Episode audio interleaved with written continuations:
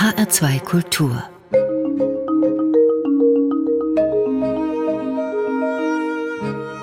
Doppelkopf Heute am Tisch mit Werner Reinke, Tellerwäscher. Gastgeberin ist Andrea Seeger. Werner, du bist 1946 geboren. Weißt du noch, was du als kleiner Junge mal werden wolltest?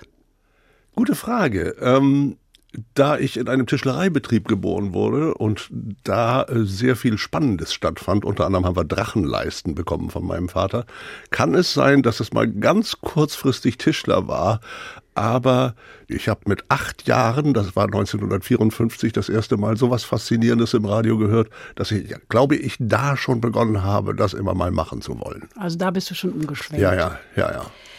Aufgewachsen bist du in Delmenhorst im Norden. Jo. Das war ja unmittelbare Nachkriegszeit. 1945 war Gott sei Dank der Krieg zu Ende, am 8. Mai. Wenn ich dich so anschaue, Werner, du warst ein Draußenkind, oder? Wie damals ja viele Kinder alle, Draußenkinder alle, waren. Alle waren Draußenkinder.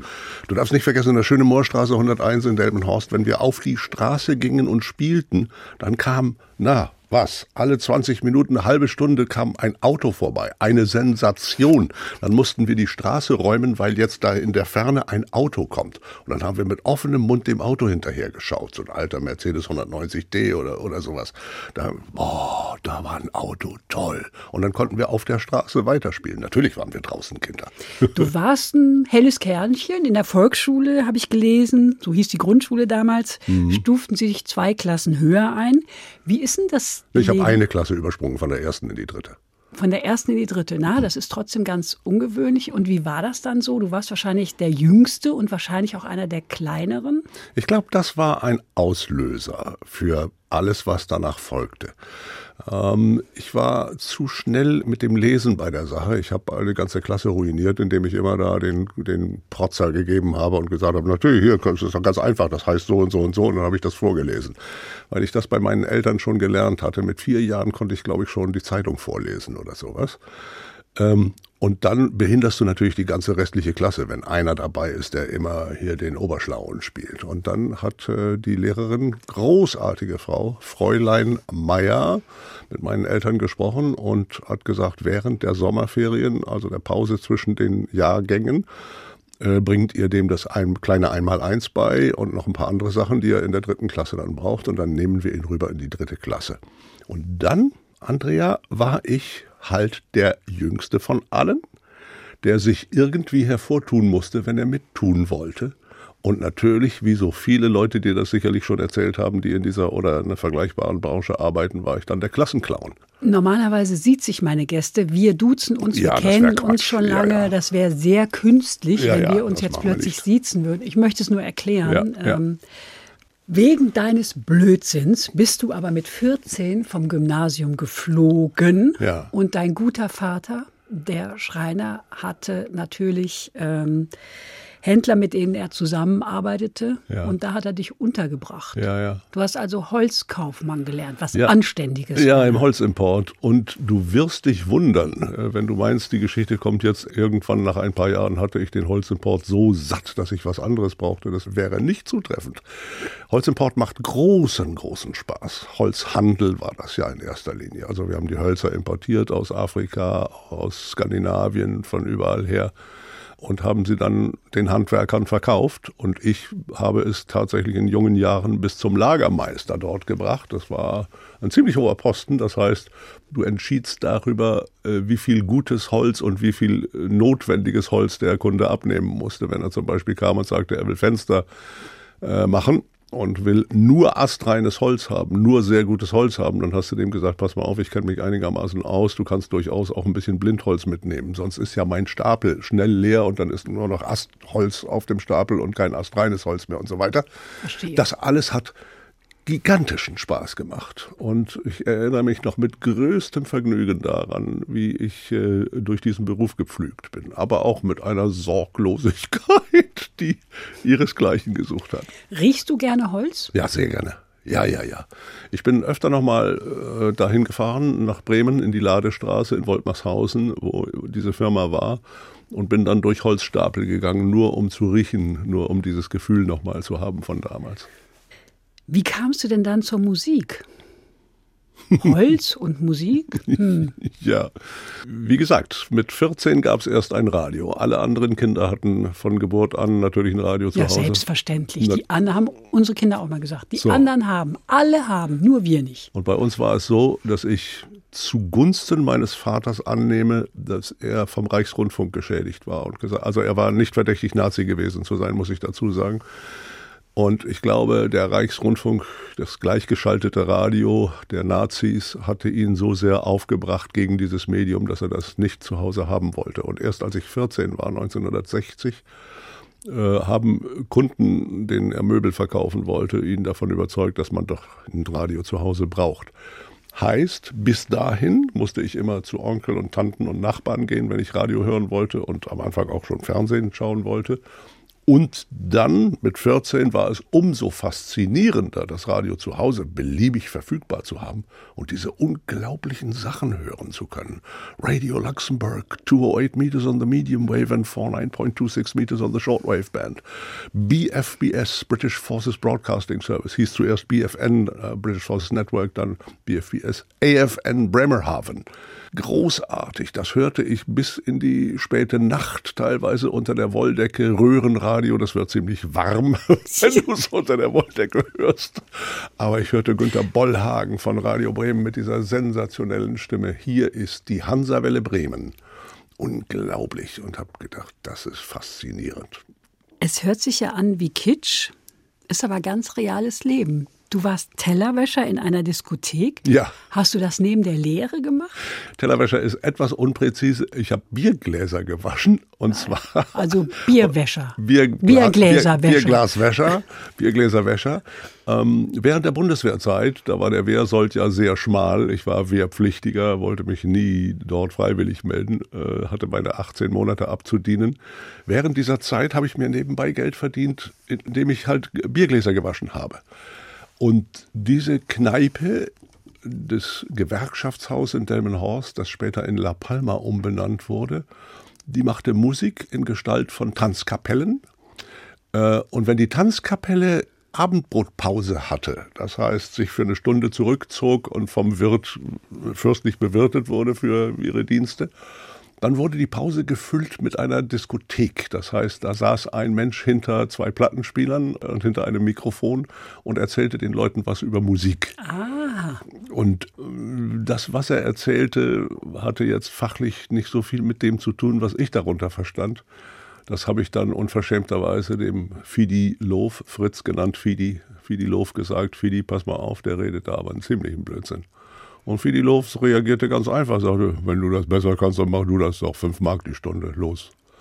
Ja, dann habe ich gemacht. Hey, fünf ja. Mark die Stunde war damals viel Geld. Ja, ja, ja. ja, ja.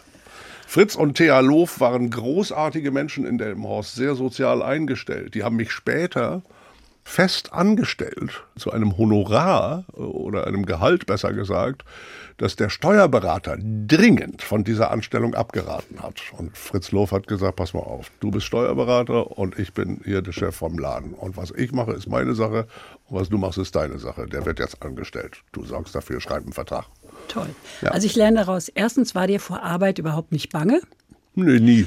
Und zweitens hat es dir an Selbstbewusstsein nicht gemangelt. Ja, das weiß ich bis heute nicht, woher das gekommen ist. Eigentlich ist mir viel Selbstbewusstsein abhanden gekommen oder viele, viele Menschen haben auf mich eingewirkt und möglicherweise versucht, mir Selbstbewusstsein abzutrainieren. Aber du hast recht, das war immer da. Und ich habe immer gewusst, gedacht, geahnt, ich kann das, ich mache das jetzt. Haben deine Eltern immer an dich geglaubt? Meine Mutter ja.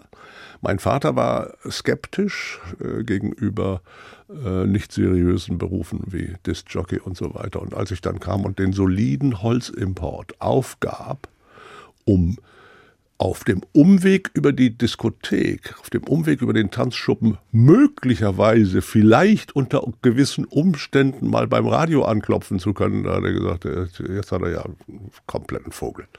Ja. Aber, Werner Reinke, du hast einen Brief an Radio Bremen geschrieben. Ja, und da schon. warst du ja ein relativ junger Mensch. Ja. Wie kamst du auf die Idee? Mache ich jetzt einfach mal oder hat dir jemand einen Tipp gegeben? Nee, das war oder? während der Bundeswehrzeit. hatten wir in Oldenburg-Kreinbrück, da hatten wir einen Schwarzsender. Das heißt, mein Freund Rainer Neuter hatte ein Tonband mit schönen Liedern und die sendete er mit einem kleinen UKW-Sender mit einer Reichweite von, weiß ich nicht, zwei, drei Kilometer höchstens, aber immerhin war gegenüber ein Schwesternheim und ein Krankenhaus.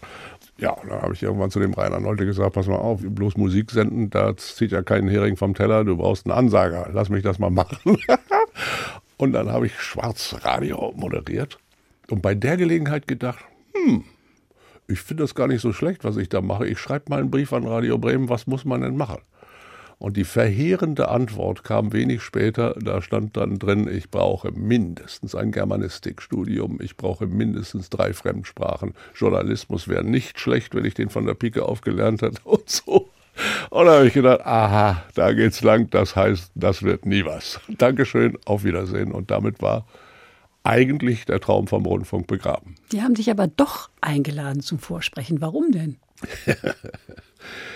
Ich hatte als Discjockey im Tanzschuppen Schallplatten, die ein Freund aus England importierte. Und damals ging die Plattenwirtschaft so, dass das war die große Zeit der, der Beatles, der Rolling Stones, also die, der British Invasion, wie man später sagte.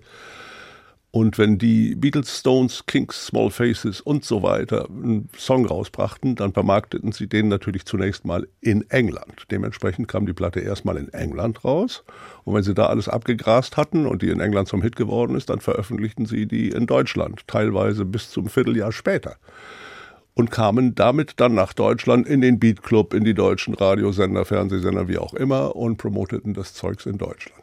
Aus dieser Lücke zwischen England und Deutschland haben wir eine Tugend gemacht. Das heißt, wir hatten einen Freund, der importierte die Platten aus England. Und ich hatte sie im La Palma in der Diskothek. Stell dir vor, ich hatte Mighty Quinn von Manfred Mann zwei Monate bevor es der Rest in Deutschland gespielt Boah, hat. Ja? Das ist natürlich schon so, ein großer Vorteil. War ein gewaltiger Wettbewerbsvorteil. Und damit, mit diesen Platten, bin ich dann zu meinem Idol Günter Bollhagen, den habe ich dann einfach mal angerufen zum großen Erstaunen konntest du bei Radio Bremen anrufen. Radio Bremen, guten Tag. Ja, Reinke, guten Tag.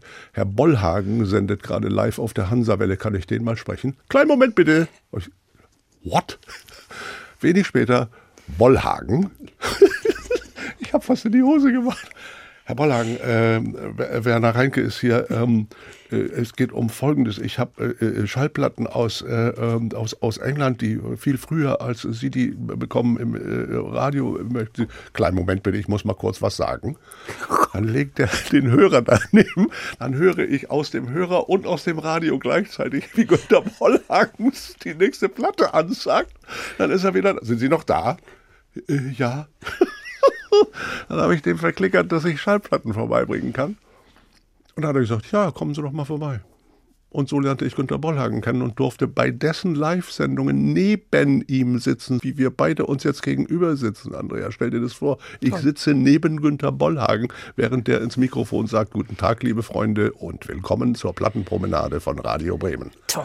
Wahnsinn. Und du warst natürlich total angefressen. Ja, ja. Blut geleckt. Und, und irgendwann habe ich den Bollhagen dann gefragt, in Decks Bauerndiele, die war bei der Heinrich-Herz-Straße, sehr in der Nähe, Heini Deck und seine Frau machten da Kneipe. Und dann waren wir in der Kneipe und dann haben wir auch ein paar Bier getrunken und dann habe ich mir ein Herz gefasst und habe gesagt, Herr Bollerhagen, was muss man eigentlich machen, wenn man diesem Beruf nachgehen will, den Sie da. Der guckte mich an, sagte, naja, Ihre Stimme ist ja ganz prima. Ich schicke Sie mal zu Paul Henn. Paul Henn war ein Sprecherzieher. Wenn du Schauspieler lernst, dann lernst du auch Sprecherziehung, aber eben auch Schauspielern. Ich wollte aber nur sprechen lernen. Also ging ich zu diesem Sprecherzieher, Paul Henn. Ja, und der sagte mir, ja, da können wir in drei Jahren eine Menge hinkriegen. Das schaffen wir schon. Wunderbar. Also lernte ich Kleiner Hai, großes, tolles Buch, um Aussprache zu lernen weil in Delmenhorst sprichst du ungefähr so, wie ich jetzt spreche, so ein bisschen sehr norddeutsch und die, die, die O-Laute und so, die Nasalen, die sind ein bisschen weg und so. Hast du und das, so gesprochen? Ja, ja. Und das äh, brachte er mir bei, dass man das ein bisschen anders macht. Und dann lernt man im kleinen Hai Nasallaute. Nun nahen neue Wonnen, nun grenzt und grünt manch Land. Schnee rein, nun rinnen Bronnen von nacktem Felsenrand. Das lernst du da. Und Abraham saß nah am Abhang, die A-Laute und solche Geschichten. Ja, und dann stell dir vor, ich bin ein halbes Jahr bei Paul Henn, da bricht eine Grippewelle aus. Was ein Glück für dich. ja. Und bei Radio Bremen gibt es keine Nachrichtensprecher mehr. Der Chefsprecher Pelters kommt zu Paul Henn und sagt, Paul, hast du irgendjemanden, dem du zutraust, einigermaßen geradeaus Nachrichten zu sprechen? Und der sagt zu meiner großen Überraschung, ja, ich würde mal den Reinke probieren. Nächsten Tag war ich zum Vorsprechen. Schulfunk, Kirchenfunk, Wirtschaftsfunk, Korrespondentenberichte, Sport, alles vorgelesen. Tausende von Fehlern. zu Hans Pelters gesagt, ja Pelters, das tut mir leid, aber ich bin noch nicht so weit. Und Pelters sagte mit dieser wunderbaren Art, na, na, ich weiß schon, was Nervosität ist. Was haben Sie denn morgen früh um sechs vor? Äh, nix. Ja, dann treffen wir uns morgen hier so halb sechs. Und am nächsten Morgen war ich beim Frühdienst dabei. Pelters las Nachrichten, ich saß neben ihm. Das machten wir so bis halb acht oder sowas. Und ich machte die Zeitansagen. Hier ist Radio Bremen, die Zeit 6.10 Uhr, zehn Minuten nach sechs. Und dann las Pelters die Nachrichten. Und ich machte danach wieder die Zeitansagen. Und irgendwann um halb acht war es drei Minuten Nachrichten, die las ich dann schon. Das ging aber flott. Und zwar fehlerfrei. Und dann um eine halbe Stunde später gab es fünf Minuten Nachrichten, die las ich und Pelters saß daneben fehlerfrei. Dann neun Uhr waren die, glaube ich, noch ein bisschen länger mit irgendwas. Ja, und kurz nach neun ging Pelters mit mir dann in die Regie und sagte, Frau Koch, Herr Volkers, ich darf Ihnen unseren neuen Kollegen vorstellen. Das ist Herr Reinke. Herr Reinke, ich bin müde, ich gehe jetzt ins Bett. und da war ich Sprecher vom Dienst. So macht man Karriere. So geht das los. Werner Reinke bei Radio Bremen. Ja. Schnellkarriere. Ja. Werner, wir reden gleich über Musik. Mhm. Du bist ja Musikmann durch und durch und wir sprechen wirklich in dieser Sendung nicht nur, das hört sich jetzt ein bisschen so an, ist aber nicht so. Wir spielen auch Lieblingsmusik von dir. Was hast du dir ausgesucht als erstes? Ich habe gedacht, als einer, der am 19. Juni 1946 geboren ist, sollten wir mal ein Lied spielen, das nahezu zum selben Zeitpunkt entstanden ist wie ich. Ähm, und zwar Frank Sinatra's Give Me Five Minutes More. Das ist äh, ein Lied, das das erste Mal im Juli 1946 in der Fachzeitschrift Billboard positiv besprochen wurde. Das heißt, es muss ungefähr, ich konnte das genaue äh, Studiodatum nicht rausfinden bis jetzt, es muss ungefähr im Juni 1946 entstanden sein. Sehr schönes Lied und du kannst es auch automatisch mitsingen.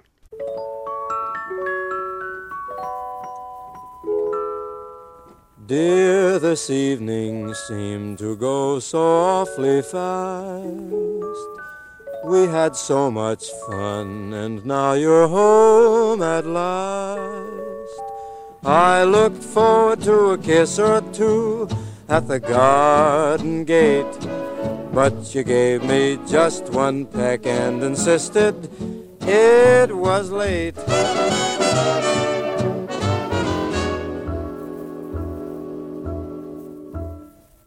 Give me five minutes more, only five minutes more. Let me stay, let me stay in your arms.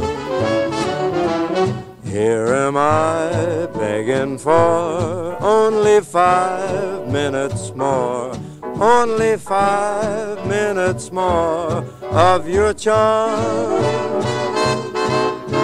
All week long I dreamed about our Saturday date. Don't you know that Sunday morning you can sleep late? Give me five minutes more, only five minutes more. Let me stay, let me stay in your arms.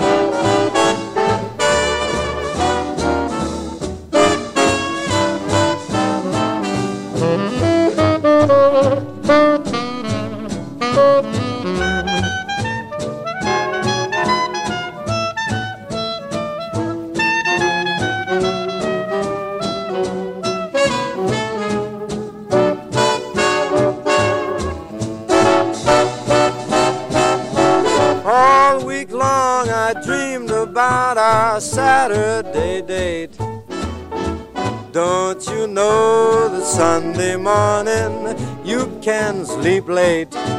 Give me five minutes more, only five minutes more. Let me stay, let me stay in your arms. Ah, come on. Das war Musik von Frank Sinatra. Give me five minutes more.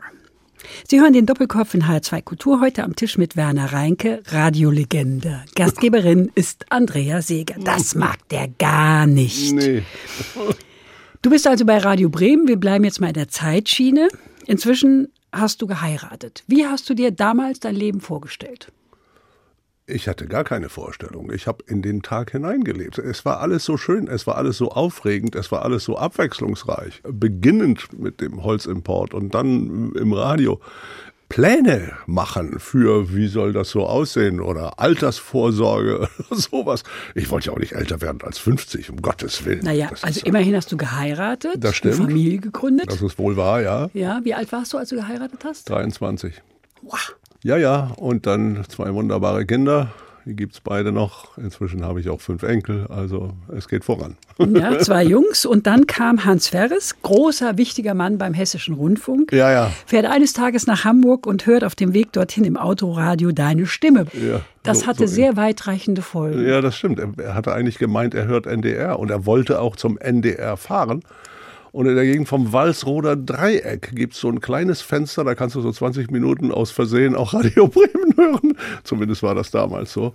Und dann hörte er eine Stimme und guckte seinen Stellvertreter Werner Klein an und sagte, Mensch, das ist doch, den könnten wir doch, da hören wir jetzt mal, vielleicht macht er eine Absage, dass wir den Namen erkennen. Und dann sagte der nicht, das war vom NDR sowieso, sondern er sagte, das war die Hansawelle Freitag früh, es verabschiedet sich Werner Reinke. Und dann fuhren die am Walsroder Dreieck nicht nach rechts, nach Hamburg, sondern linksrum nach Bremen.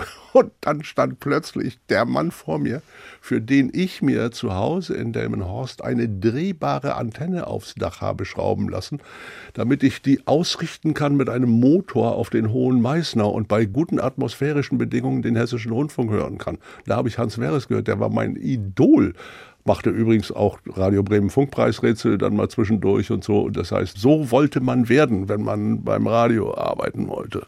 Und dann steht dieser Schrank plötzlich vor mir. Vor dem anderen Schrank. Wäre es? Ich, hab, ich, ich bin nicht ganz sicher, ob ich ich glaube, die ersten fünf Minuten habe ich überhaupt kein Wort rausgebracht. Das glaube ich nicht, Werner. Das glaube ich. Das hast du jetzt ein bisschen schön geredet. Ja. Also, das waren wahrscheinlich gefühlte fünf Minuten. Ja, ja. Könnten Sie sich vorstellen, auch mal nach Frankfurt zu kommen? Ich habe erschossen. Na, natürlich. Ja. ja, dann lassen Sie uns doch mal telefonieren. Haben Sie eine Telefonnummer? Ich rufe Sie mal an. Und dann rief Veres mich zu Hause an. Ich habe es nicht geglaubt. Er wollte es tatsächlich. Ja, dann flog 1971 bist du nach Frankfurt gezogen. Äh, nee, gezogen nach Frankfurt bin ich 73. Von 71 bis 73 habe ich parallel Radio Bremen und Hessischen Rundfunk gemacht. Oh Ein paar Autos zu Schrott gefahren. Noch bei Radio Bremen die Sendungen teilweise vorproduziert. Abenteuerliche Sachen hat man damals veranstaltet. Aber wie gesagt, das war ja alles, ich war jung und ich hatte Spaß an all dem. Und je aufregender es war, desto besser. Und also habe ich immer, ich glaube, vier Tage sogar Frankfurt und drei Tage Bremen gemacht. Boah. Mhm. Und dann natürlich nicht schön mit dem Zug gefahren, sondern mit dem Auto. Mit dem Auto? Gib ja, ihm. Natürlich. Und dabei ging aber ein Auto zu Bruch oder zwei sogar. Und irgendwann 1973 hat dann das Argument von Veres sehr, sehr mich überzeugt. Er hat gesagt, wissen Sie, Sie können bei Radio Bremen die nächsten 30 Jahre die Nummer eins sein. Das traue ich Ihnen auch zu. Wenn Sie beim Hessischen Rundfunk anfangen, sind Sie die Nummer 3000. Aber ich traue Ihnen auch zu, dass daraus mehr wird. Und hier in Frankfurt haben wir viele freie Tonstudios, in denen Sie auch noch zusätzlich Geld verdienen können. Werbung und so, Filmsynchronisation, solche Sachen. Ich würde Ihnen raten, hierher zu ziehen.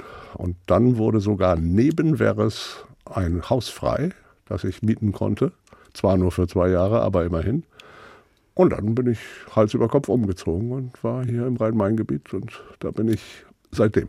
Und Veres war dein Nachbar und wurde dein Freund. Nachbar, Freund, Chef, alles gleichzeitig und das kollidierte nicht miteinander. Man stelle sich das vor. Das ist außergewöhnlich. Ja. Die Hitparade international bei HR3 ja. war dein Ding. Ja. Hast du gemacht. Das war das erste große Ding hier in Frankfurt, oder? Das war doch dein Traum. Nee, äh, so kann man das gar nicht sagen. Es war eine von all diesen normalen Sendungen und ich habe sie so ausgefüllt, wie ich meinte, sie ausfüllen zu sollen. Das heißt, ich habe es mir lustig gemacht weil auch Veres dieses lustige Vorbild war mit seiner Schlagerbörse, die ich früher gehört hatte. Und da habe ich gesagt, das ist doch schön. Hitparade nur immer das war und jetzt kommt, Sie hörten Hit Nummer 5, jetzt hören Sie Hit Nummer 4. Das ist eigentlich Quatsch. Das heißt, da muss ein bisschen die Post abgehen. Das war meine Vorstellung. Also es war nicht der Traum, der Hitparadenmoderator zu werden, sondern es war nur eine tolle Sendung, die man machen durfte. Was es dann später wurde, unter anderem durch die Hörer in der DDR und so weiter, was das für Folgen hatte, das war mir zu dem Zeitpunkt natürlich nicht klar. Bereitest du deine Sendung eigentlich zu Hause vor? Ja, meine Sendungen, da, da sind wir jetzt bei meiner dritten Ehe. meine Sendungen sind eine wunderbare Koproduktion zwischen zwei Personen, die später ein Ehepaar ergeben haben. Äh, es kam so zustande, dass irgendwann eine Hörerin schrieb, ähm, sie gehörte zum Bodenpersonal der Lufthansa und würde so gern Radio machen. Sie habe in ihrer Heimatstadt Novi Sad in Serbien schon mal Radio gemacht, anbei eine Kassette mit einer meiner früheren Rundfunksendungen. Und ob es irgendeine Möglichkeit gäbe, für den Rundfunk zu arbeiten für sie, das würde sie wahnsinnig gerne tun. Das haben Werner Klein und ich abgehört, diese Kassette, und haben gesagt, her mit dem Mädel. Sie kam dann, wurde zunächst Moderatorin, dann Programmgestalterin bei HR3 und dann bei HR1. Und ich lernte sie kennen und lieben und es wurde meine dritte Ehe. Und der Zufall will es, dass Lydia Antonini und ich völlig identisch funktionieren, was populäre Musik angeht. Das heißt, die Sendung Reinke am Samstag, so wie wir sie jetzt verüben in HR1 von 9 bis 12 am Samstagmorgen, ist ein hundertprozentiges Produkt der Antonini-Forschung. Das heißt, Lydia setzt sich hin und lässt sich eine Sendung einfallen. Und die präsentiert sie mir und ich verübe die so, wie sie sich das hat einfallen lassen. Und äh, solcher Zusammenhang ist sehr selten und eine solche Zusammenarbeit jenseits unserer privaten Beziehung das berufliche Zusammenarbeiten auf die Weise. Du hast normalerweise immer, wenn du als Moderator mit einem Redakteur arbeitest, hat der Redakteur Vorstellungen, die du als Moderator so nicht teilst, aber widerwillig so sendest, weil der Redakteur es sich hat so einfallen lassen und aus Höflichkeit ihm gegenüber oder so. Das gibt's immer mal. Das liegt in der Natur der Sache. Musik ist so vielfältig interpretierbar und es gibt so viele verschiedene Meinungen über Musik, dass das immer mal auseinanderläuft. Bei uns ist das nicht so. Lydia kann Zeugs zusammenstellen, wo ich immer sage, wo hat sie das bloß her? Womit kommt sie da jetzt um die Ecke? Das ist ja irre.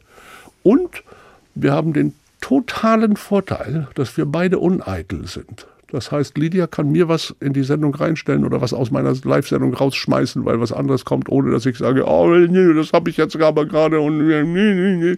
Und ich kann auch aus der Sendung was rauskicken, ohne dass sie kommt und sagt, das hatte ich aber ganz anders geplant. Wie kommst du dazu? Du bist doch hier nur der Moderator und ich bin die Programmchefin sozusagen.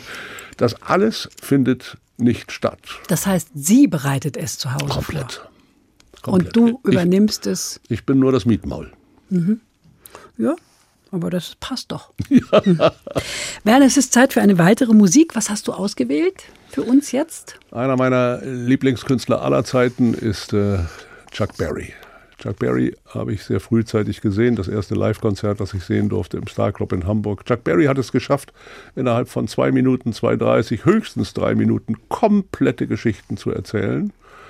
Und er wird jetzt musikalisch die Geschichte erzählen von einer Teenager-Hochzeit in New Orleans, wie die verlaufen ist, nämlich mit had a Hi-Fi Phono, boy did they let it blast. Sie hatten eine Stereoanlage, die hat so einen Krach gemacht und had a souped up Jeepney, was a Cherry Red 53. Sie hatten einen aufgebohrten Motor in einem 53er kirschroten äh, Auto und mit dem sind sie nach New Orleans gefahren und die alten Leute haben immer gesagt, guck mal, so ist das Leben, du weißt nie, wie es ausgeht. C'est la vie, said the old folks, it goes to show you never can tell.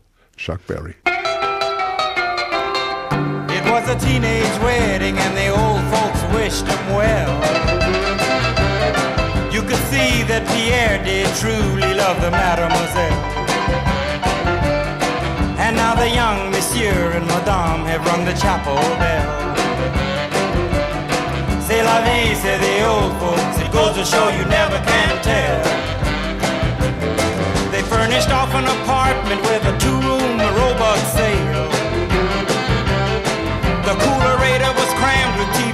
TV and ginger ale. But when Pierre found work, the little money coming worked out well. C'est la vie, say the old folks. Goes to show you never can tell.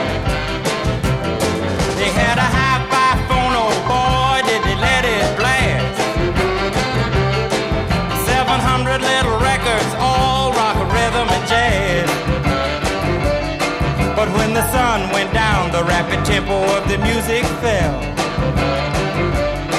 C'est la vie, say the old folks. It goes to show you never can tell. They bought a souped up jitney, was a cherry red 53. And drove it down to Orleans to celebrate the anniversary. It was there where Pierre was wedded to the lovely mademoiselle. Vie, say oh, the old folks. Goes to show you never can tell.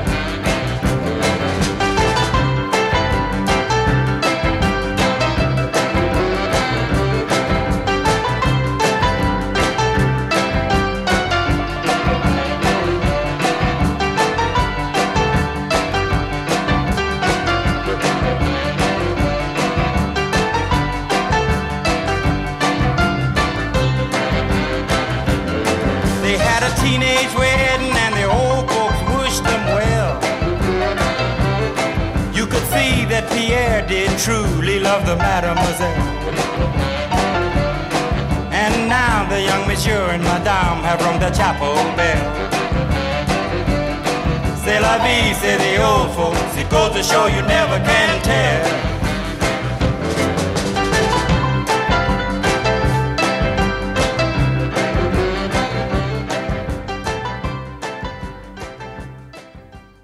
Das war Musik von Chuck Berry. Sie hören den Doppelkopf in H2 Kultur heute am Tisch mit Werner Reinke, Freisprecher. Gastgeberin ist Andrea Seeger. Werner, 2012 hast du den Deutschen Radiopreis bekommen für die beste Moderation. Wie fühlt sich das an, da zu stehen und geehrt zu werden für das, was du so gerne machst? Wichtig festzustellen ist, was ist der Deutsche Radiopreis? Und wenn der Kaninchenzüchterverein mal Werner Reinke zu Gast haben will, äh, wird er das normalerweise nicht schaffen. Wird aber sagen, in dem Moment, wo wir eben den Preis Bester Kaninchenliebhaber 2021 geben, da kommt er dann vielleicht und nimmt ihn entgegen. Da gibt es ja viele solche Mechanismen. Der Deutsche Radiopreis ist derlei nicht verdächtig, sondern er wird von Leuten des Grimme-Instituts äh, verliehen und äh, zu den Juroren damals gehörte der Erfinder von SWF 3. Insofern äh, ist das eine wunderbare Anerkennung der Arbeit natürlich. Wenigstens das hast du geschafft. Wenigstens das. Sind wir mal beim Radio. Wir haben hier heute das Formatradio, die Durchhörbarkeit, Ja. das äh, hat Qualität gekostet, wie äh, Schwarz-Weiß in Farbe zum Beispiel, was ich sehr gerne gehört habe. Volkers Kramladen war eine Sendung. Dann die Sendung von Klaus Walter, Der Ball ist rund. Ähm, das alles gibt es gar nicht mehr. Ja. Durchhörbarkeit heißt, die Hörer lassen sich von morgens bis abends bedudeln und schalten nicht gezielt ein. Ja. Was hältst du von der Strategie? Ich halte sie für falsch, was den öffentlich-rechtlichen Rundfunk angeht. Ich tippe gerade auf meinem äh, Laptop herum, um dir eine Mail vorzulesen von Sabine Plewa, die mir auf eine der letzten Sendungen Folgendes geschrieben hat. Lieber Herr Reinke und Team, ich möchte mich einfach mal bedanken für diese großartige Sendung. Es war eine Samstagmorgensendung. Mein Mann und ich haben die letzten zwei Stunden einfach zugehört, nicht zum ersten Mal an einem Samstagvormittag und das Grinsen im Gesicht wurde immer breiter. Und jetzt kommt's. Als Soziologin habe ich gelernt, in den 80ern wurde Radio vom Leitmedium zum Begleitmedium. Bei einer Sendung wie dieser wird es wieder zum Leitmedium und erhält einen unschätzbaren Mehrwert allen anderen Medien gegenüber. Das ist der beste Grund, treue Hörerin zu werden und zu bleiben. Wünsche ein schönes Osterfest. Genau dieses, dieser Wechsel vom Leitmedium zum Begleitmedium und dies freiwillig ausgesucht, ist für mich ein ganz großer Fehler. Ich muss allerdings einräumen, dass ich zu der Zeit, die ich jetzt zu kommentieren gedenke, hier bei dir in der Sendung, nicht beim Radio war. Ich bin 1989 ausgeschieden, aus eben den Gründen, es war sichtbar und wurde deutlich. War das der wo, Grund, warum du wohin, weggegangen bist? Ich komme gleich drauf. Ich bin 89 ausgeschieden und erst 2002 wieder gekommen rede also mehr oder weniger wie der Blinde von der Farbe. Und man kann mir vorwerfen, du hättest ja da bleiben können, du hättest ja auch einen Posten bekleiden können und du hättest dich ja auch einbringen können ins Radio. Das hat sich nicht ergeben und das habe ich nicht getan. Ich bin ausgeschieden aus ein paar Gründen 1989. Einer der Gründe war, mein Freund, Vorbild, Chef, Nachbar Hans Werres hatte seine Schlagerbörse 777 Mal gemacht. Ich wollte nach Möglichkeit erreichen, dass ich auch 777 Hitparaden schaffe, aber keine mehr. Ich wollte nicht in die Statistiken eingehen als 1 Werner Reinke, 2 Hans Werres, sondern wenn, dann gemeinsam mit Werres auf dem ersten Platz sein. Und diese 777 etwa, wir haben so genau jetzt nicht die einzelnen Sendungen nachgezählt, aber etwa waren 777 Sendungen erreicht im Juli 1989.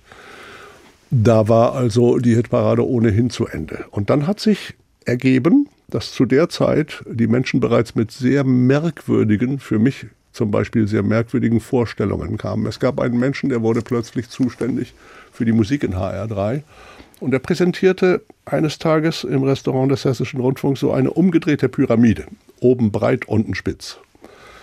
Und hat mir geschildert, was das sein sollte, nämlich die Musikliste oben das Breite, das seien die Daten, an denen die ganz berühmten tollen Titel vorkommen, nämlich siebenmal in der Woche.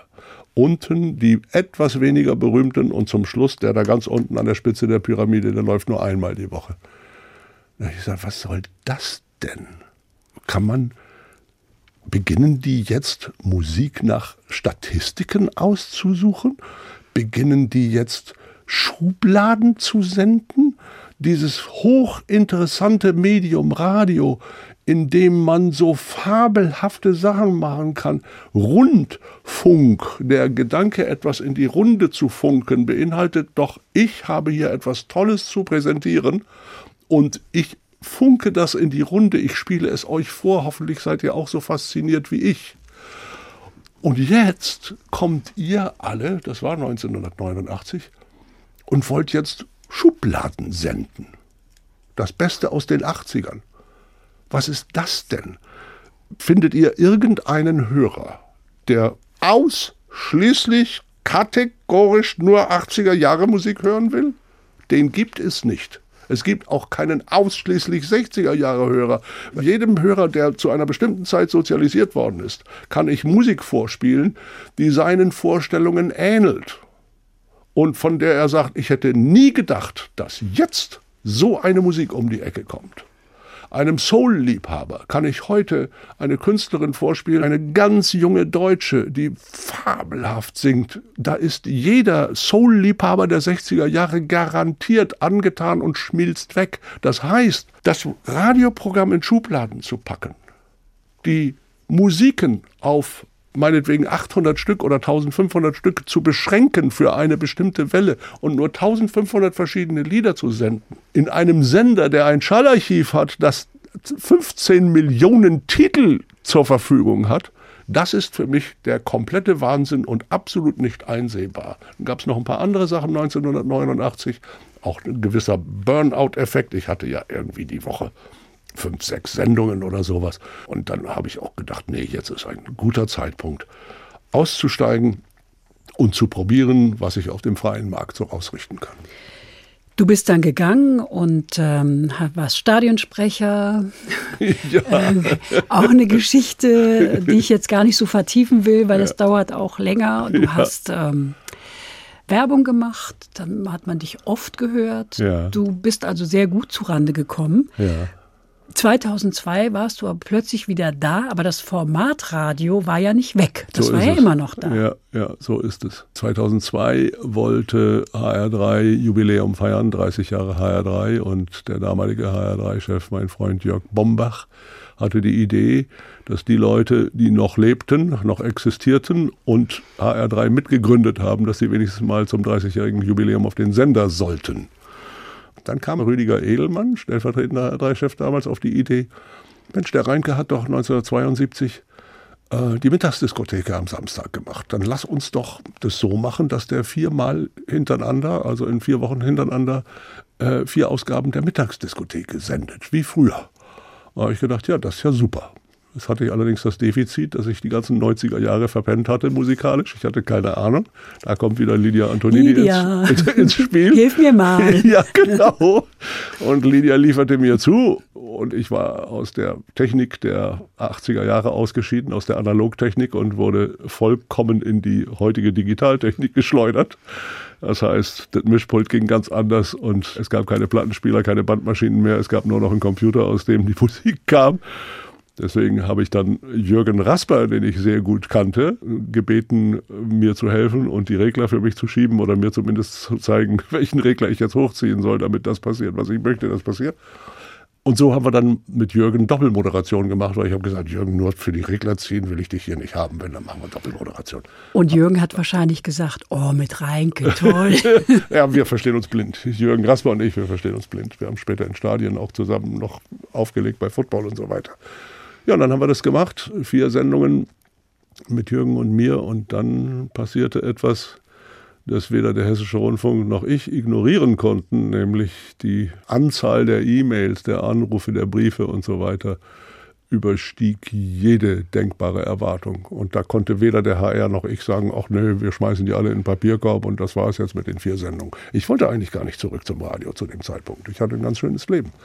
Aber da haben wir dann gesagt, nee, das machen wir jetzt. Und so entstand die Sendung am Samstagmorgen, weil bis dahin die Kollegin Regel und der Kollege Seidel die ganze Woche durchgemacht hatten. Und die waren sehr dankbar, nach eigenem Bekunden damals, wenn ich den Samstag übernehme, wenn die nicht auch noch den Samstag machen müssen, weil sie da schon auf dem Zahnfleisch gehen. So gab es die glückliche Situation, dass ich keinem was wegnehme, wenn ich jetzt plötzlich wieder dahin komme, sondern alle waren dann sehr zufrieden und so gab es dann die Sendung da am Samstagmorgen. Die jetzt in H1 die jetzt in ist H1 am Samstagmorgen. Ja. Was wünschst du dir?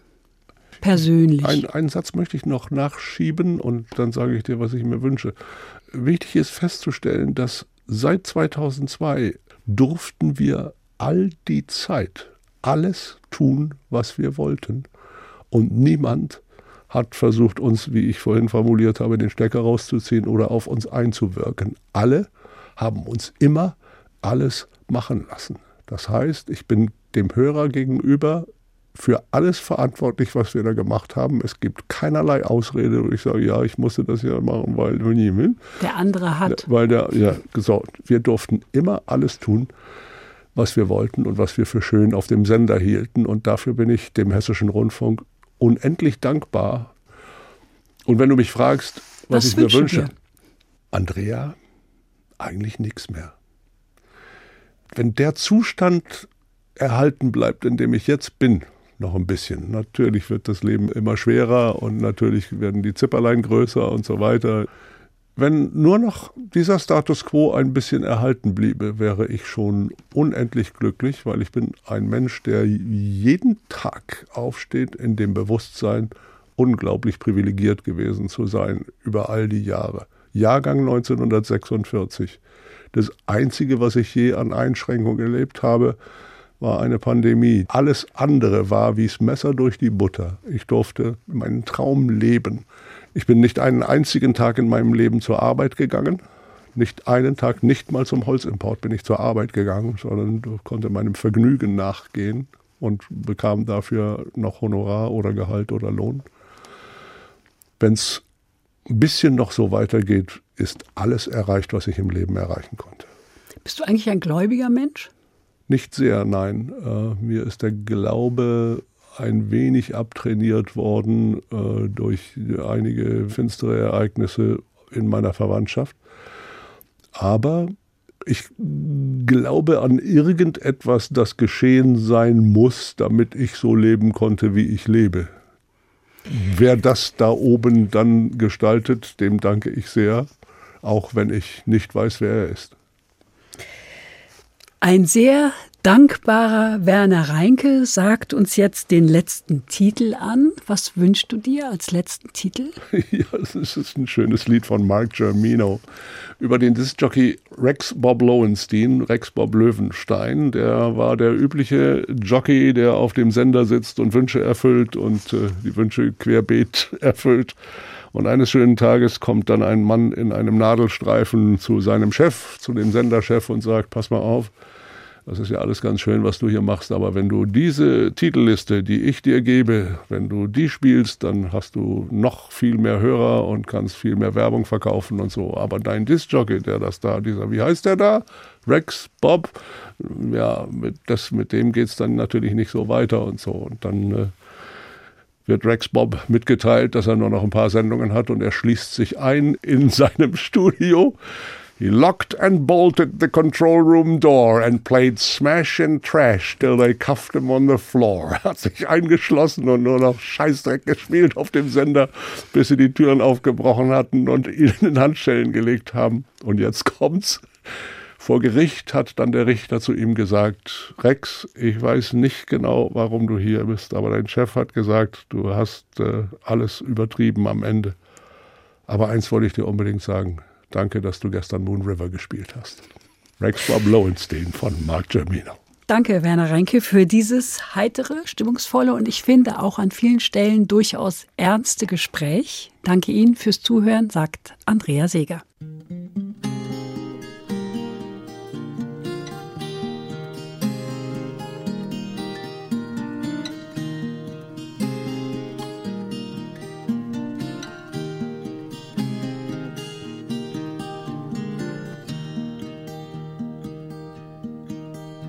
There's a disc jockey in Hartlenberg who works at WANT. He puts two or three eggs in him, then he's in your car by 6 a.m. He lives for his job and he accepts his pay. You can call and request lay, lady. He'll play Stanley Jordan, you two and Little feet. He'll even play the band from the college down the street. And his name is Rex Bob Lowenstein. He's 47 going on 16. His request line's open, but he'll tell you where to go if you're dumb enough to ask him why he plays Hank Snow.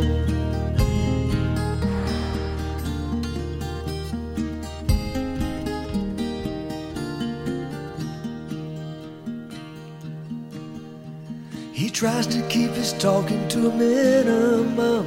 He's a Democrat, he's a Republican. He's an ad man with a great voice, say some, but when he spins those records, he's neither one. He'll talk to the truckers on the interstate strip the housewife and the car dealership. When his second wife left him for a paper millionaire, he cried unashamedly right on the air, and his name is Rex Lowenstein.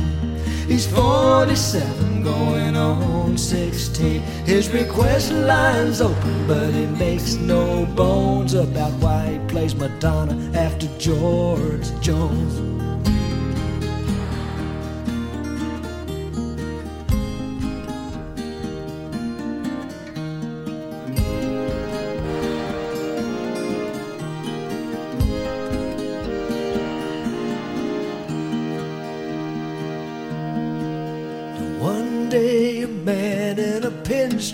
Suit took the owner of the station to a restaurant booth.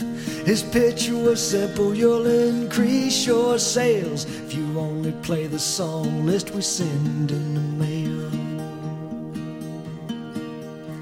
He guaranteed a larger audience, less confusion, and higher points. But your drive time jock won't get to do his thing.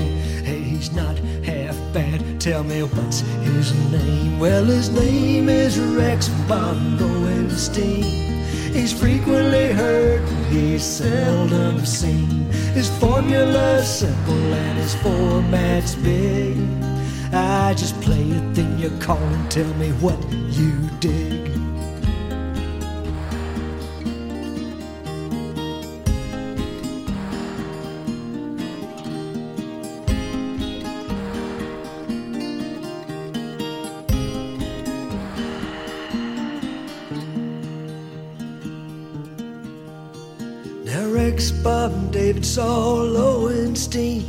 job a week later, but before he'd leave, he locked and bolted the control room door and played smash or trash till they cuffed him on the floor.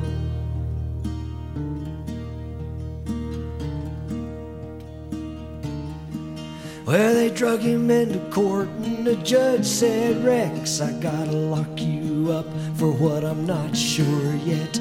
But your boss here says he thinks you're wrapped too tight.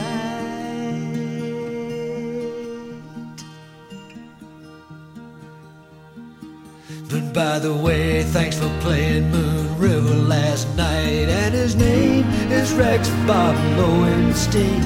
He's a framing bell inside a tambourine. He could play it all if he was just set free just to find what the people W-A-N-T, just to find what the people W-A-N-T, just to find what the people W-A-N-T, just to find what the people W-A-N-T, just to find what the people W-A-N-T, just to find what the people W-A-N-T, will find, just to find what the people, find what the people, find.